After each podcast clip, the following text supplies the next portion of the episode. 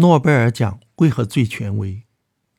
我看到好几个人在朋友圈转发一篇文章，标题叫做“诺贝尔奖为何最权威？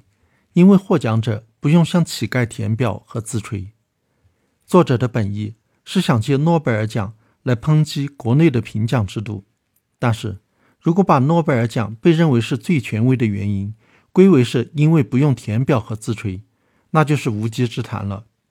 国际的奖项，特别是科学奖项，都是不要获奖者填表和自吹的。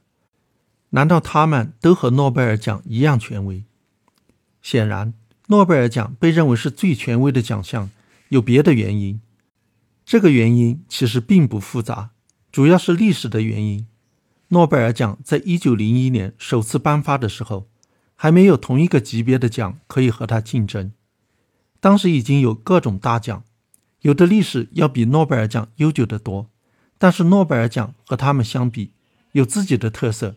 当时的奖项基本上都是由王室或者科学院设立的奖，而诺贝尔奖却是由个人设立的。一个富可敌国的富豪把自己的财产几乎全部拿出来用来发奖，诺贝尔是第一个。以后虽然也有富豪学诺贝尔设各种奖来跟诺贝尔奖竞争，但是像诺贝尔这样做得如此彻底的。还没有，所以这件事本身就已经足够轰动。当时的大奖一般一次只是奖给一个人，或者限于某个国家、某个领域。诺贝尔却一下子设了五个奖，涵盖科学和人文，而且面向全世界。诺贝尔在遗嘱里特别强调，获奖者不限国籍，不管是不是斯堪的纳维亚人都能获奖。这样，在全世界科学界。人文学界和普通大众中都容易造成影响。诺贝尔奖的奖金在当时是最高的，而且比其他的大奖都高得多。早期获奖者获得的诺贝尔奖奖金金额相当于他们当大学教授二十年的工资。而且早期的诺贝尔奖通常只奖给一个人，而不是像现在这样往往要三个人平分。也就是说，在当时获得了诺贝尔奖之后。下半辈子就衣食无忧，可以随心所欲去从事自己喜欢的工作了。现在的大奖奖金有比诺贝尔奖高的，但也没高到哪里去，不会因此引起轰动。想靠奖金高就超过诺贝尔奖是不可能的。所以，诺贝尔奖一面试就万众瞩目，举世闻名。但是，诺贝尔奖能把名声一直保持下去，而不只是轰动一时。然后被人遗忘，靠的是有一套严格的评选机制，基本能够做到公正，选出的获奖者大都能够服人。诺贝尔文学奖和和平奖的争议很大，和平奖是一个政治奖，不同政治阵营的人会有不同看法，不用说了。文学奖同样难以做到客观中立，第一次颁发颁给了一个平庸的法国诗人，而不是颁给众望所归的列夫。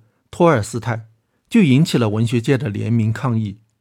一百多年来，被诺贝尔文学奖遗漏的世界级重要作家非常多，除了列夫·托尔斯泰，还有左拉、契诃夫、马克·吐温、伊普生、斯特林伯格、卡夫卡、博尔赫斯、庞德、乔伊斯、高尔基、普鲁斯特、纳博科夫、亚瑟·米勒等等。把被诺贝尔奖遗漏的作家加起来，阵营比获得诺贝尔奖的作家还要强大。而诺贝尔的科学奖奖项虽然也有争议，也有遗漏，也奖给了不该奖的人，但是基本上还是公正和全面的。特别是诺贝尔奖创建的前后，刚好是物理学和化学大发展的英雄时代，诺贝尔奖把握住了这个时机。虽然也有门捷列夫没能获奖之类的遗憾，但是很少。差不多把当时物理学、化学界的领军人物全都囊括进去了，成了一流科学家的俱乐部。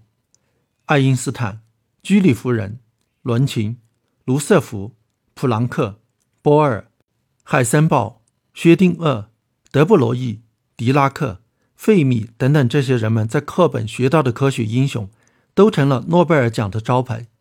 人们当然也就以获得诺贝尔奖为至高荣誉。诺贝尔奖的地位就此不可动摇了。可以说，诺贝尔奖的名声主要是靠他的科学类奖项，特别是物理学和化学奖给挣来的。和平奖和文学奖是沾了光。后来模仿诺贝尔奖设立的各种国际大奖，即使奖金搞得比诺贝尔奖还高，即使复制了诺贝尔奖的评奖机制，也已经错过了那个英雄时代。所以再怎么搞，也比不过诺贝尔奖。更何况有的所谓大奖，连起码的公正都做不到，不过是圈内人的过家家。比如最近冒出来一个号称是华人诺贝尔奖的大奖。奖金倒是很高，但是看获奖者都是和评委同一个圈子的，这样的奖也好意思傍诺贝尔奖的名声？